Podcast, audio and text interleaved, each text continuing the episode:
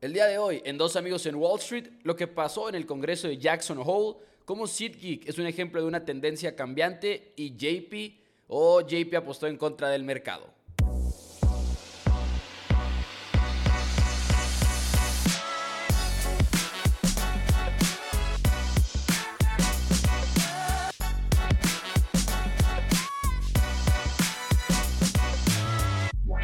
Todos, bienvenidos a Dos Amigos en Wall Street. Mi nombre es Mauricio Rodríguez. Del otro lado está nada más y nada menos que Juan Pablo Carrillo.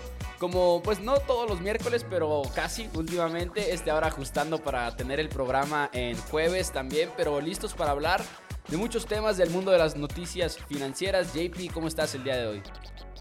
¿Qué onda, Pepo? Muy bien, ¿y tú? Muy bien. Qué bueno, qué bueno. Este sí, eh, no hemos sido tan, tan constantes y de hecho nos perdimos en estas semanas que el mercado ha bajado y ha bajado muchísimo, o sea, literal. El día que, el último día que grabamos, que grabamos el 16 de agosto, ese fue el pico, Pepo. Ese fue, el ¿eh? pico. Y literal, desde ese entonces, el mercado ha bajado 9.44%. eh, una locura. Este, ya casi alcanzando ese menos 20% para alcanzar el bear market.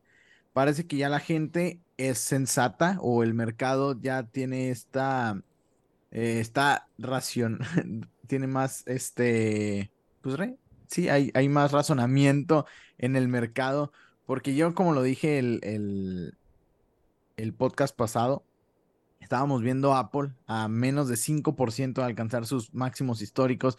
Estábamos viendo el Standard Poor's crecer, crecer, crecer en un rally increíble. Y era obvio, o era, o todo indicaba a que era este un, un rally de puro, puro sentimiento de euforia del mercado, de avaricia.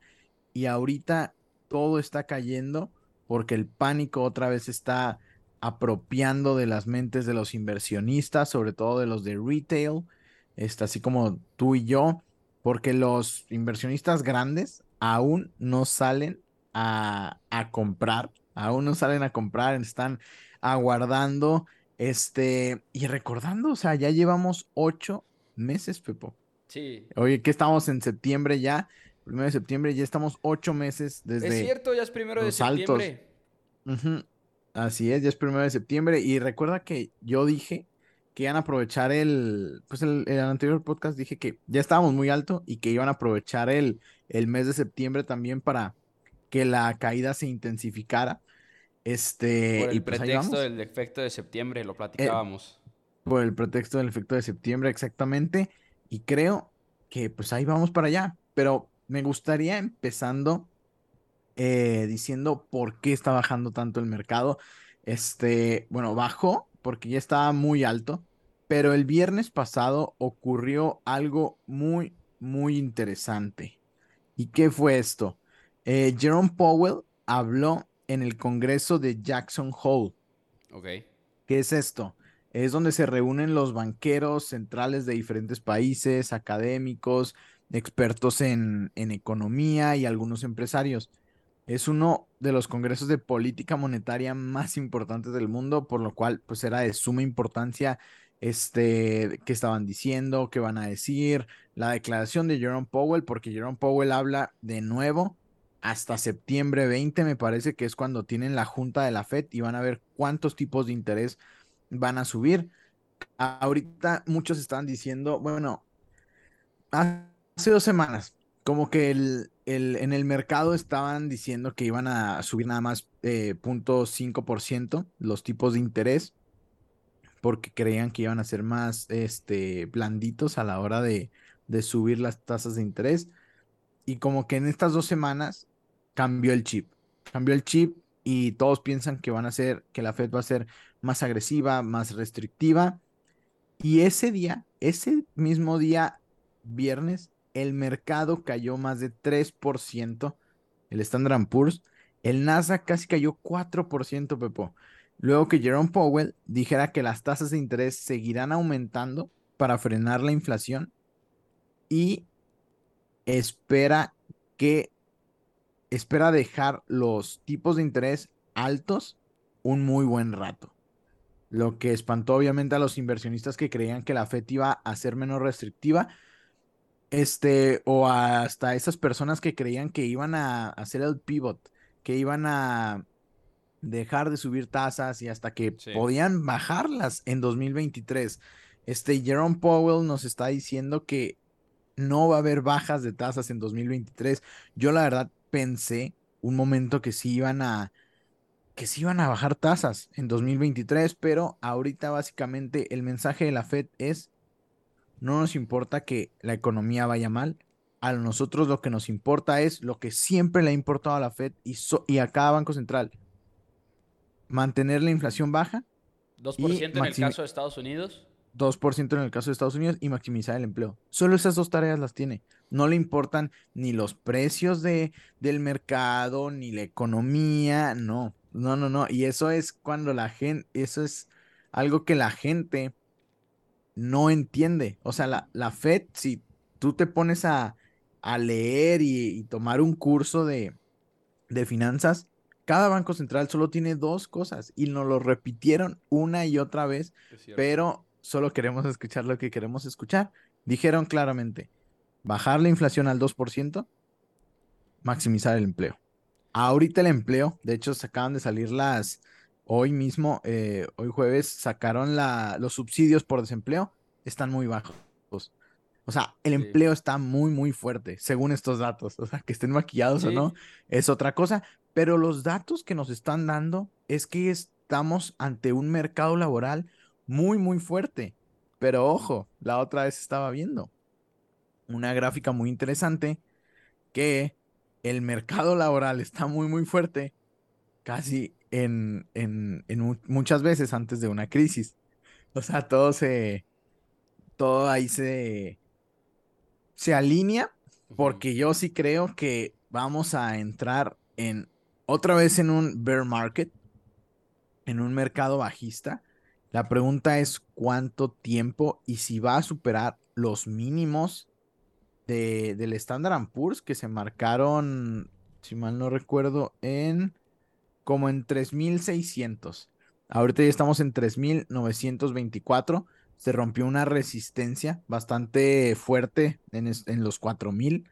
Este, vamos a ver si sigue bajando, que es lo, más probable, pero, pero al parecer, Pepo, vamos a tener otra oportunidad de comprar bajo. Sí, y había una frase de Powell en este discurso que para mí también lo resume todo de muy buena manera, que está hablando de, las, de los incrementos de las tasas y dice, pues van a traer dolor a las casas y a los negocios, pero dice, estos son, estos son los costos eh, desafortunados de reducir la inflación, pero fracasar en restaurar la estabilidad de precios significaría mucho más dolor.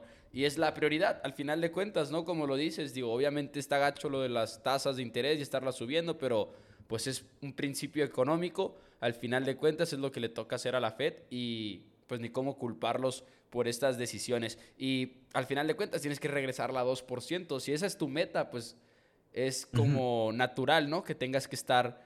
Eh, pegándole hasta que siguen 8.52, me parece, después de los números de julio. Ahorita la inflación es el número oficial, el que se está manejando. Pero pues igual y no es el mejor augurio, pero es parte del ciclo económico que hemos estado comentando, que es uno muy específico.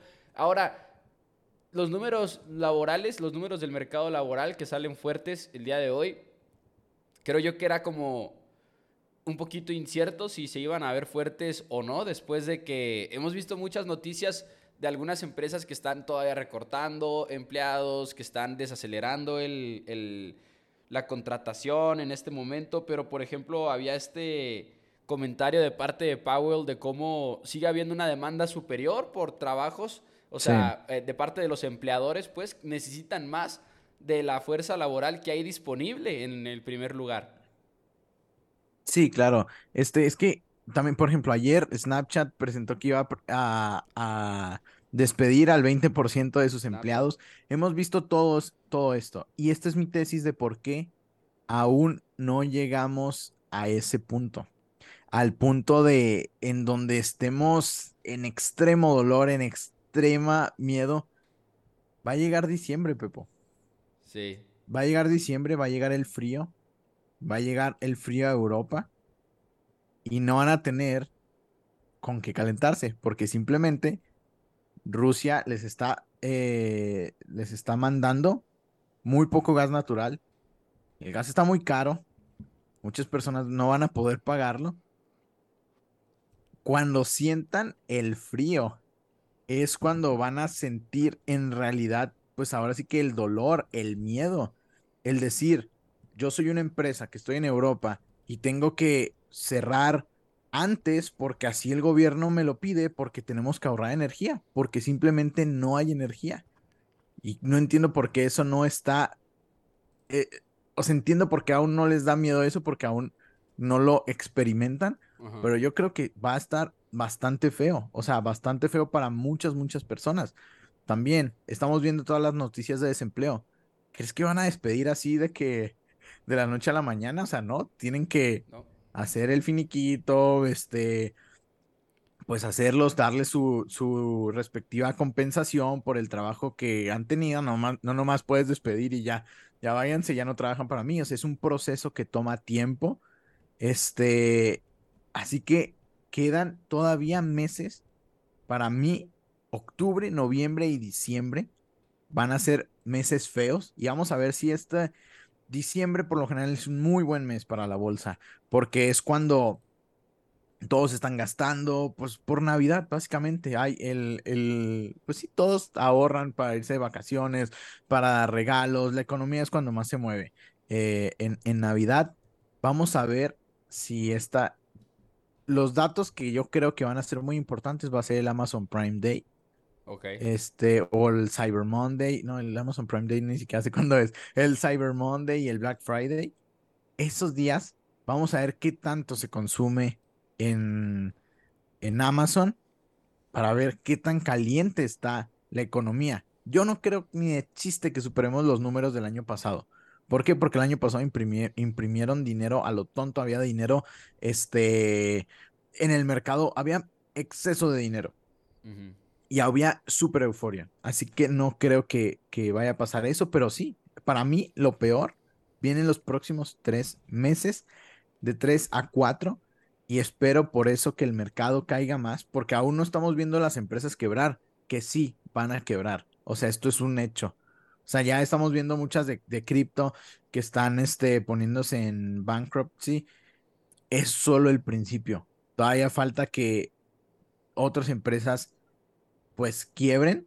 No es una caída muy, muy fea, pero pues sí, básicamente, imagínate, si los costos de la energía te suben más del 100%, pues ¿cómo vas a pagarle a los empleados? ¿Cómo vas a, obviamente va a desacelerar la economía? Vamos a caer en una recesión, este, que para mí ya estamos en una recesión, aunque muchos digan que no estamos en una recesión. O sea, ya estamos en una recesión técnica, como muchos lo ven, que es cuando dos trimestres son negativos. Este, y rápido para explicar por qué la Fed tiene que subir los tipos de interés más agresivo. Está muy sencillo. ¿Por qué la inflación es peor? Porque digamos, si las casas o los alimentos siguen subiendo al 10%, sus salarios no están subiendo a ese 10%. Esto quiere decir que en algún momento usted, a, a nosotros, a ustedes, no les va a alcanzar nada para comprar. Entonces, si no pueden comprarse nada, digamos en 10 años, si continúa así la inflación, la economía no se va a mover porque nadie va a comprar las cosas. Entonces la economía va a caer.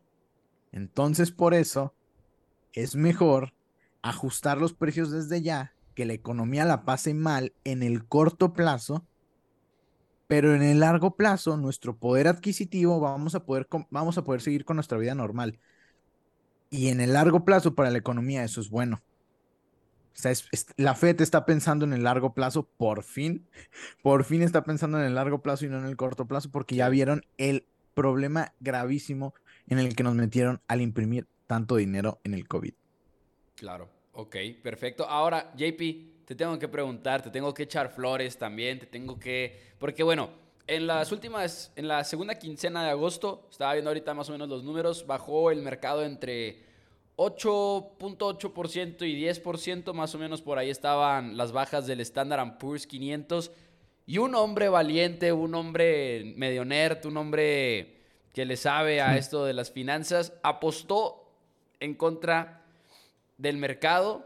No nada más apostó en contra del mercado, sino se apalancó y luego todavía asumió más riesgo y apostó en contra del mercado, lo cual la verdad requiere pues mucho, mucho valor, diría yo. Pero JP, lo hiciste y, al final de cuentas este, terminas con una ganancia significativa. La verdad es que mis respetos y obviamente queríamos hablar de toda esta racha que ha continuado en tus trades, porque no sé cómo lo haces, JP, la verdad es que qué maldito crack. gracias, gracias. No, pues básicamente informándome y, y no escuchando las demás opiniones. Yo creo que eso es muy, muy importante porque como decía Peter Lynch, eh, las noticias, las noticias te influyen demasiado, ver tanto, o sea, a mí me gusta estar informado de, no sé, si alguien está despidiendo o si la economía está así, pero ya que me metan opiniones de que yo creo que la economía está bajando, porque esto, mm, gracias, pero no, yo haré mi propio análisis en base a los datos que todos tienen, este, y eso pues me ha funcionado bastante. Eh, así es, invertí en contra del mercado en el... Es como el, es como el Lupro, pero a la inversa. Se llama SPXU. Para los que sean nuevos eh, por aquí, el UPRO es el que te apalanca por, por tres, el Standard Poor's, pero a la alza. Este también te apalanca por tres, pero a la baja. Para baja, ajá. Básicamente, si el mercado bajaba un 1%, eh, yo ganaba 3%. Así se, así era. Y este, yo vendí con 12% de ganancia, o sea, con un 4% que bajó el Standard Poor's. De hecho, vendí justo antes de la reunión de Jackson Hole porque me daba miedo el mercado mm, que dijera, oh, sí, la volatilidad. Y no, hombre, ese día, pues ese día hubiera hecho un 10% adicional. Este, pero ni modo, ya lo olvidé.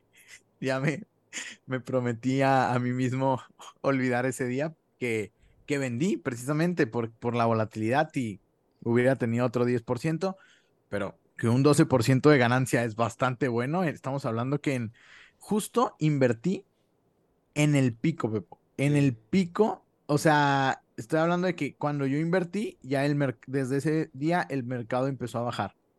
El 18, y yo invertí en contra del 16 de agosto. Este, y pues me fue muy, muy bien con una ganancia del 12% en que en una semana. Y, y sí, ya para el largo plazo no me, no soy mucho de apostar en contra del mercado porque me acuerdo que el mercado, como dice Peter Lynch y muchos inversionistas, puede, es el Mr. Market, puede hacer lo que sea, o sea, nos puede estar llevando la fregada y el mercado puede subir, o al revés. O sea, es muy difícil predecir qué va a ser el mercado. Este, pero en el corto plazo, a veces con el análisis técnico, que sí, ya me estaba haciendo un poco analista técnico. Sí, ¿qué, este... ¿qué, diría el JP de la carrera, JP? ¿Qué, qué, diría el JP de segundo o tercer semestre? Que he fusionado dos grandes habilidades. Diría maldito fraudulento ese JP del futuro. Ah, es que ahorita está tan. Es que ahorita es un juego de, traders. Y ya lo vi. Es que eso es lo que está pasando, Pepo. O sea, sobre todo en estas condiciones del mercado, ¿no? En las que realmente ha sido una volatilidad muy cabrona la que se ha vivido este último año, más de un año ya. Exacto. Sí, o sea, yo jamás haría esto. Me van a ver en un año no hablando de nada de esto. Sí. ¿Por qué? Porque yo estoy aprovechando estos momentos que el mercado está o muy caro o muy bajo. Y yo, claro que lo voy a aprovechar. Claro. Este, pero no, en un año ni de chiste hago algo de esto. O sea, bueno, depende de cómo esté la economía, pero está antes, para que se lo imaginen, si llegaron antes de, antes del 2020, ¿cómo era? Bajaba tal vez 0.5%, subía un este, ¿qué? Un punto siete por ciento, un buen día era más arriba del 1%, ahorita ya estamos viendo de que menos 3%, más 3%, es de que, mm, vean COVID, o sea, en COVID era aún más ridículo, menos 5%, más 7%, menos 7%, o sea, hasta se detuvieron las transacciones. Es, por eso muy importante recordar la historia, recordar la historia. Y, y, yo pienso que aunque vaya a bajar más el mercado, yo no voy a apostar en contra del mercado. Yo ya prefiero, es que soy contrarian. Ya cuando me dan la razón, ya cuando me dan la razón, yo ya voy a apostar a favor del mercado. ¿Y qué voy a hacer? A, primero aposté en contra del mercado, me dieron la razón, ya tuve mi 10% y ahora a comprar acciones. A lo que, ahora sí que a lo que sé, a comprar acciones baratas porque se están bajando. O sea, está bajando el mercado y yo, tú sabes que yo sonrío cuando baja el mercado. Antes me esperaba para tener, para entrar en el momento adecuado. Esta vez, en lugar de esperar, aproveché esa caída y ahora a esperar. Ahora sí, eso fue lo, lo único que cambió. Este, y sí, la verdad, ese 10%. Y por ejemplo, con Meta, también hice un trade. De hecho, eh, hace que, hace como tres días. Este, bastante grande. Y, y gané también en, en un día 10%, porque ese día sí fue un poco. No creí que iba a subir al siguiente día tanto. De hecho, ayer, ayer Meta subió alrededor de 4%. Y eso fue lo que me ayudó muchísimo porque también estaba apalancado y, y este, y pues una locura, ando, ando fino con los trades. Este, pero ahora sí, a, buscar empresas. Ya, como veo que el mercado va para abajo, desde ahorita, y les recomiendo que hagan lo mismo, desde ahorita empiecen a buscar empresas, porque el mercado va a seguir bajando. Este, para mí en, en este mes fácil, sigue bajando. Eh, y, y empiezan a buscar empresas desde ahorita para invertir en este mes o el siguiente. Y al inicio, de, al inicio del programa de Dos Amigos en Wall Street tenemos muchos episodios, los pueden buscar, incluso le pueden poner, este es el episodio 59, le pueden poner en Spotify o donde escuchen de que filtrar del más mm, viejo al más nuevo. Y en los primeros episodios, la segunda mitad siempre era como un tutorial, entonces si quieren aprender más de eso, están ahí esos programas. También pueden revisar libros. Siempre hemos recomendado los libros de Peter Lynch, eh, entre muchos otros. One Upon Wall Street. One Upon Wall Street. El otro, ¿cómo se llamaba? Beating the Street. Que son, son, hasta mm, repetitivos en partes, pero los dos son muy buenos. O sea, sí, sí te da una imagen muy completa leerlos los dos. Y el inversor inteligente, pero ese no sé, más yo, avanzado. Yo siempre he dicho que después de, ajá, después de empaparte poquito, porque si no lo vas a, lo vas a dejar de leer, la verdad. Sí, sí, sí, sí, 100%. Pero bueno, ahora sí, ¿qué te parece si pasamos a las noticias que nos extendimos bastante? Sí, sí, sí. No sé si quieras decir la tuya. Sí, me gustaría empezar con la mía porque, pues, porque de hecho hasta se relaciona indirectamente, pero se relaciona en cómo la volatilidad del mercado, que ahorita lo decías tú, pues al final de cuentas te ha hecho cambiar tu, tu inversión, o sea, sabes, de que no, estás invirtiendo igual que, en un mercado normal y eso es algo que se extiende en muchos sentidos. Por ejemplo, el sector de tecnología, ustedes recordarán precisamente si tienen escuchándonos desde hace rato aquí en, en Dos Amigos en Wall Street, que hablábamos mucho de los SPACs, porque hubo un furor de los SPACs, que hmm. eran una manera de hacerte una empresa pública, eh, una manera en la que las empresas no tenían que hacer una oferta pública inicial tradicional, en vez de eso había una empresa que ya era pública y que nada más estaba esperando comprar otra empresa y de hecho esas son las siglas del SPAC, ¿no? Special, ¿cómo es? Special Acquisition eh, Company, pero no me acuerdo qué era la, la P, entonces eh, el punto es que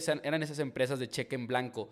Y ahora estamos viendo toda una ronda de empresas de tecnología que se iban a fusionar con una SPAC para hacerse públicas, que no pudieron por la volatilidad del mercado y porque se fueron muy arriba los precios de las SPACs y ya no hacía sentido financiero y demás. Estamos viendo muchas de estas empresas conseguir financiamiento privado. Entonces, por ejemplo, SeedGeek estaba evaluada. SeedGeek es una empresa como Ticketmaster, es una empresa que vende boletos a muchísimos eventos eh, principalmente yo creo eventos deportivos, de hecho, y es una empresa que mucho más que Ticketmaster, mucho más que Stop Hop, si ustedes escuchan podcasts, sobre todo podcasts gringos, la escuchan en un chorro de programas, sobre todo en programas eh, deportivos, que ustedes saben que yo soy aficionado a morir de los deportes. Entonces, de que en todos lados escuchas eh, una promoción de SeatGeek, un código para SeatGeek y demás. Estaban valuados en 2 mil millones de dólares, 2 billones, en inglés para un SPAC cuando estaba todo ese furor. Y ahora nada más están valuados en 1.2 billones eh, de dólares en la, empresa de, de, de SeatGeek. Es el financiamiento lo van a utilizar para generar más software, para poder ofrecerles más cosas a sus clientes. Pero yo creo que lo que aquí más me interesa a mí, más que en sí lo específico para SeatGeek, es que estamos viendo muchas empresas privadas, que eh, muchas empresas que estaban buscando un SPAC, que ya están cancelando el SPAC y que mejor están buscando financiamiento privado. Y esto es, sin duda alguna, un impacto directo de la volatilidad que se está viviendo en el mercado actualmente. Y lo llegamos a platicar en un momento que hasta se volvió tan loco el mercado de los SPACs que casi casi que podías aprovechar una oportunidad de arbitraje. ¿Te acuerdas que hablábamos de algunos que estaban muy descontados y que había esta curva que te que en cuanto comprabas básicamente era una apuesta de, libre de riesgo, pero fue, fue un fenómeno muy, muy breve en el mercado de los SPACs. Y pues teníamos una, un capítulo, un capítulo de la fiebre de los SPACs. Se, llamaba, la, verdad, véanlo. y, estuvo muy loco ese pedo, güey. E, es muy interesante cómo hemos documentado, este, pues ya que unos, un año, no, más de un año, fácil. Casi los dos años son, de... Son 59 episodios y piensa en, los, en las semanas que no hicimos programa. Sí, sí, ya casi, yo creo, creo que un, un, año y medio de documentación de, del mercado. Está muy interesante. Está muy, muy interesante hacerse un recorrido. Pero sí, es, es, ahorita es una locura salir al mercado. O sea, las empresas, ¿por qué creen que no hay IPOs? O bueno, sí hay IPOs, pero no importantes, de empresas tan importantes, porque ahorita todos tienen miedo de salir. O sea, si, si ahorita tú eres una empresa ya consolidada y quieres salir al, al mercado como IPO, como oferta pública para, que, para cotizar en la bolsa, te van a castigar. Te van a castigar, ¿por qué? Porque el miedo ahorita es el sentimiento predominante en el mercado. Sí.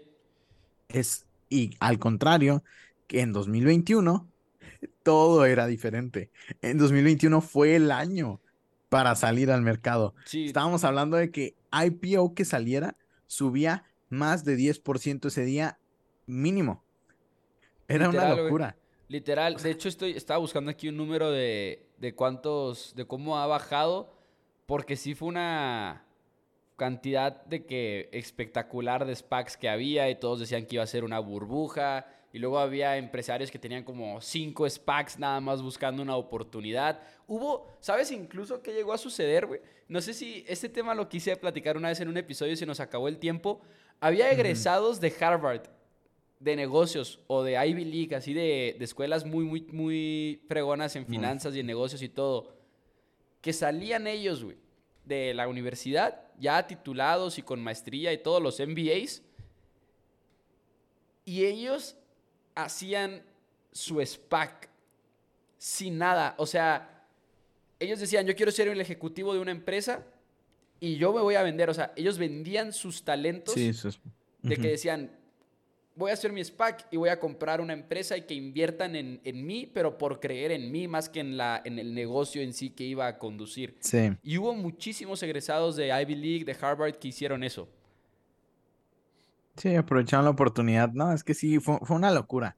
Fue una locura estos, yo creo que desde el 2019 para acá, el mercado ha sido una gran enseñanza. O sea, es que en serio no, o sea, sonrío porque todo lo que he aprendido y, todo lo que si ponen atención pueden aprender.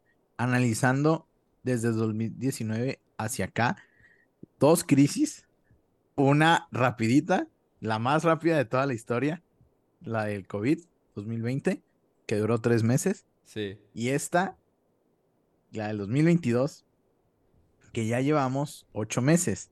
Y muchos decían, y era obvio que iba a pasar, desde el 2019, rápido, una clase de historia rapidísima, desde el 2019 las tasas de interés se habían invertido.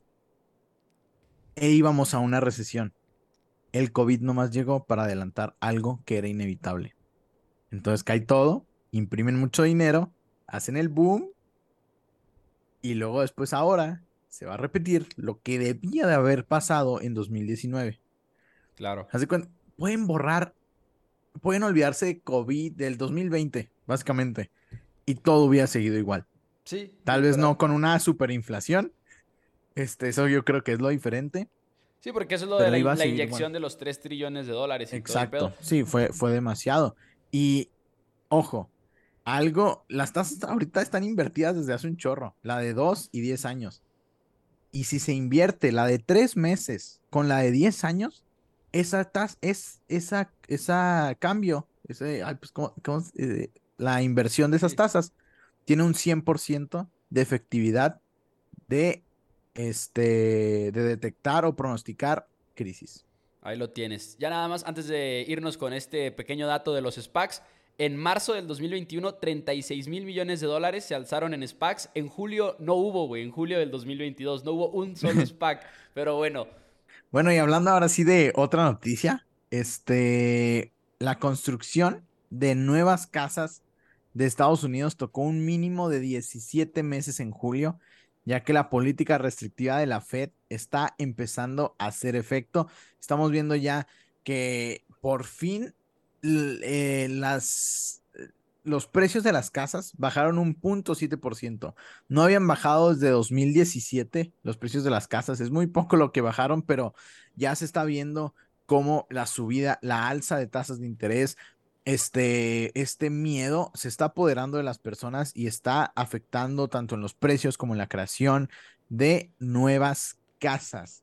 También no he, no he mencionado esta noticia, la iba a mencionar este, Biden firmó hace dos semanas la nueva ley llamada Inflation Reduction Act.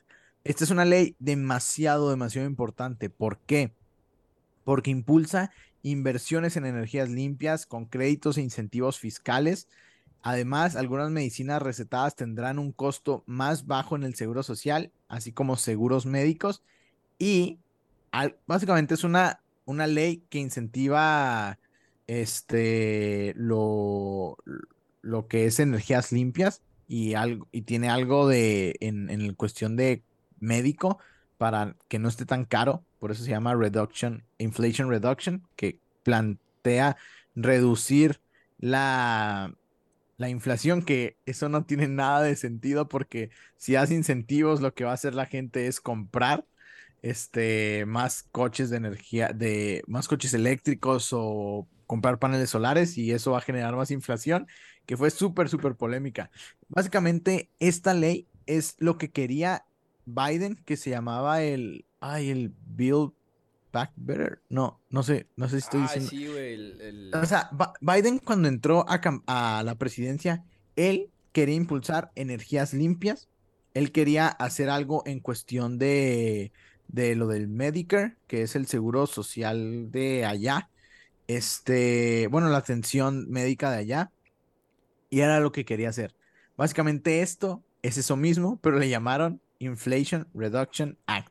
Build Back Better Act se llamaba originalmente. Build Back Better. Ándale, ese mero. Es básicamente ese, pero esto es una versión más chica. Este, y algo muy polémico y de lo que casi no se está hablando es que en este, en esta ley pusieron nuevos impuestos como el impuesto mínimo del 15% para que no evadan impuestos a empresas como Amazon. Esto ya se estaba hablando hace mucho. Ese impuesto, ¿cómo se llama? El impuesto mundial del 15% ya está aprobado.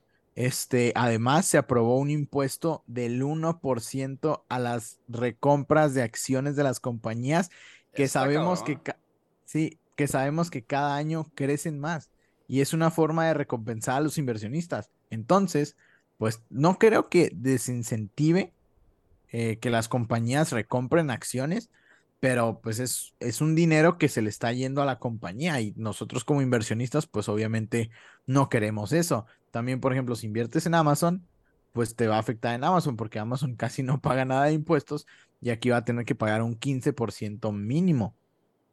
Y para darles un, ejemplo de todo lo que recompraron las compañías del Standard Poor's en, dólares, en, acciones el año pasado, 881.7 billones de dólares, casi el trillón. Básicamente es lo que vale Tesla, es lo que recompraron. Y Tesla es la empresa 843. Entonces es como la, que la, la séptima empresa más grande de todo el mundo, nomás para que se den una idea Sí. de cuánto recompran las, las, las empresas. Imagínate, 1% de esos Hijo de su madre. 881 va a ir para el gobierno. Este, la verdad, eh, pues no con, o sea, se tienen que financiar de una manera, este, y siento que tan siquiera, no sé si esto sea mejor o el, o que subieran los impuestos, habrá que hacer un, un análisis, pero es un golpe, es un golpe fuerte para las, para las empresas. Ahora, probablemente no sea lo suficientemente fuerte como para. como para desincentivizar. No, sé cómo se diga. Este, Desincentivar. ajá, a las empresas de hacer los buybacks, ¿no?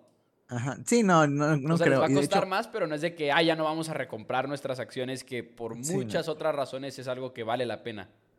Sí, no, vale demasiado la pena. O sea, es una locura. La recompra de acciones yo creo que es lo, lo mejor.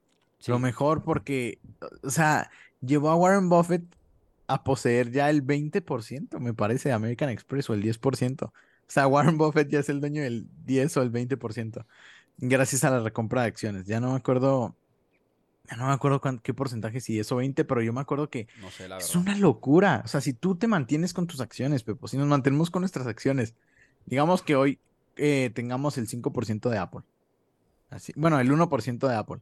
Si, fácil si nos mantenemos así, 50 años.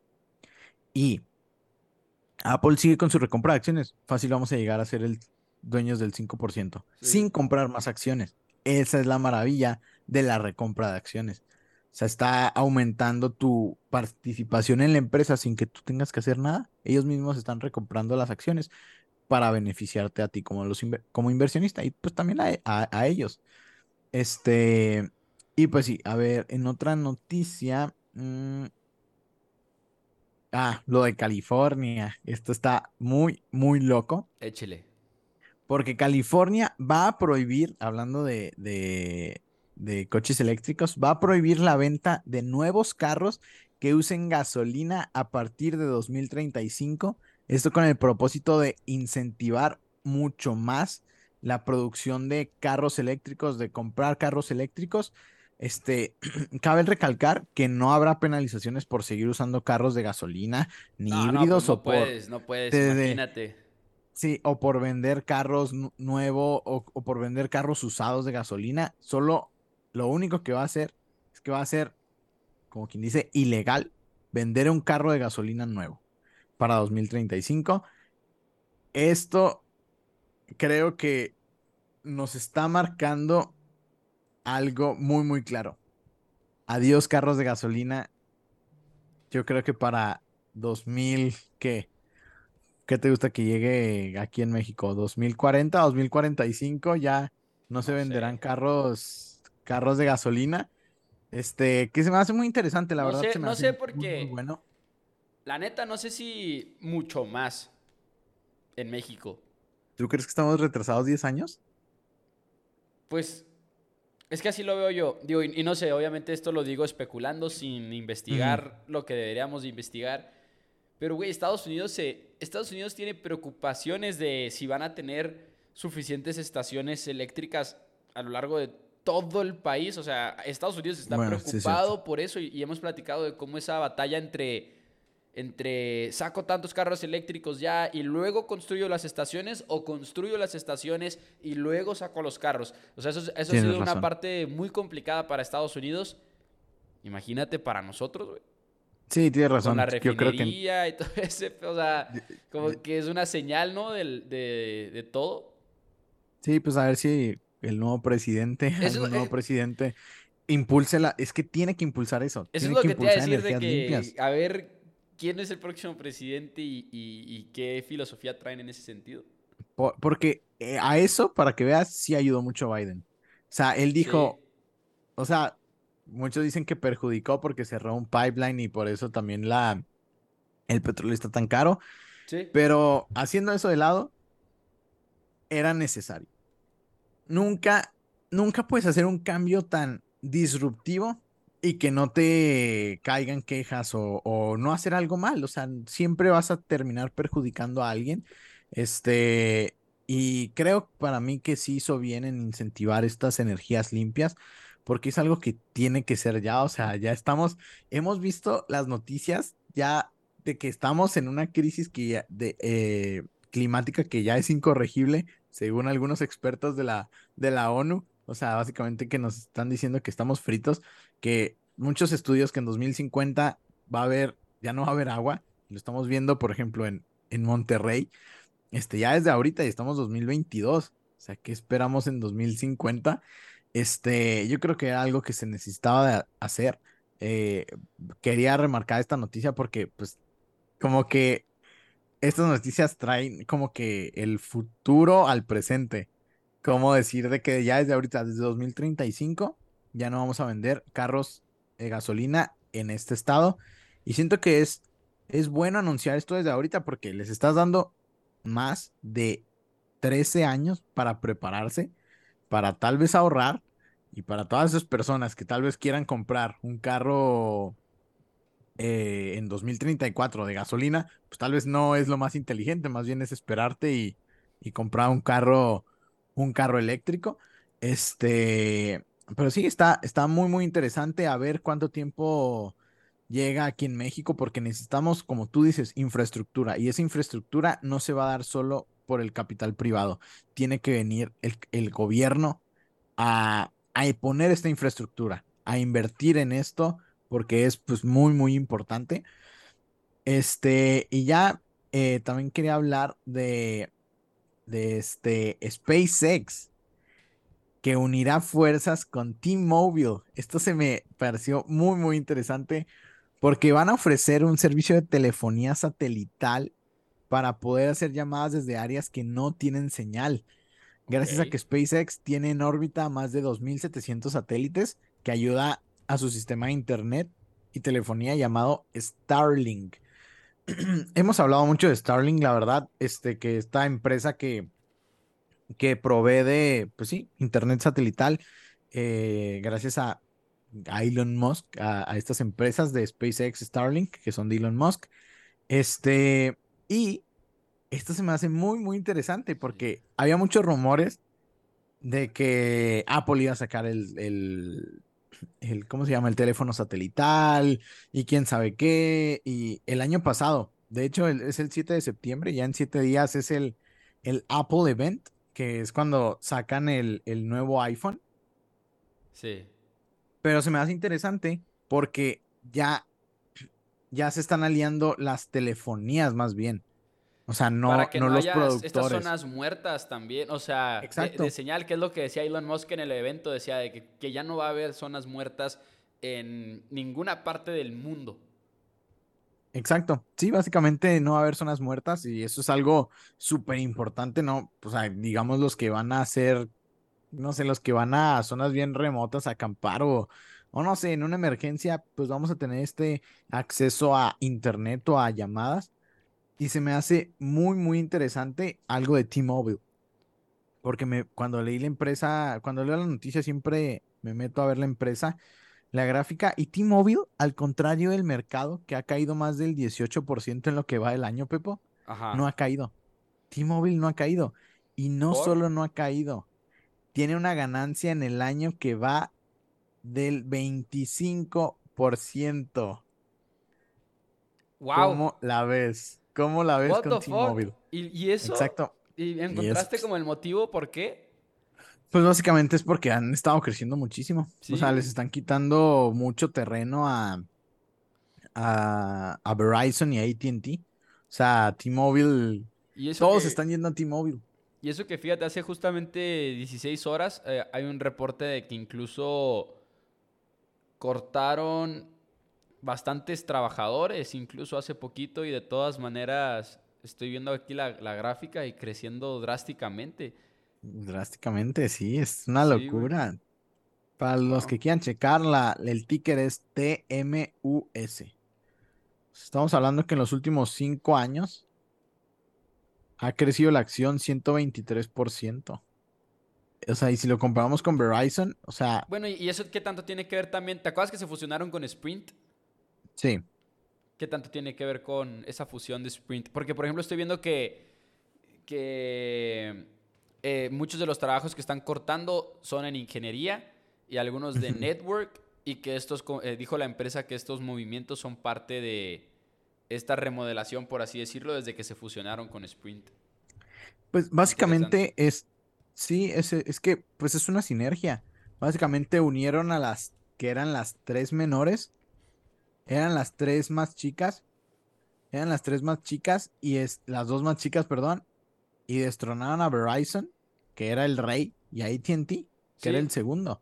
Se unieron, apostaron por la tecnología, por las redes de 5G, invirtieron, invirtieron, invirtieron, y según yo, ahorita es la que tiene mayor, mayores puntos de 5G, o sea, pues sí, es, es mejor para ti tener la red T-Mobile.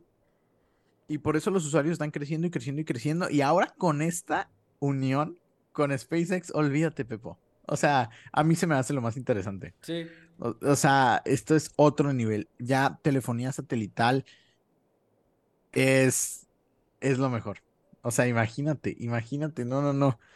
Elon Musk se le está rifando. Este, y T-Mobile también.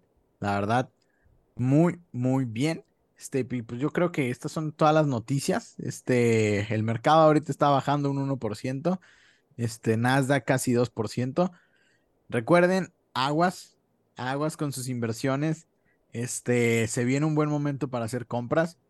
Eh, vean mucho aerolíneas. Las aerolíneas estoy, estoy checándolas porque si hay una recesión, el precio del petróleo va a bajar y las aerolíneas se, puedan, se pueden ver beneficiadas. Si los precios del petróleo eh, bajan y se normalizan, este, y están muy, muy castigadas. Es de lo que más castigado está, yo creo.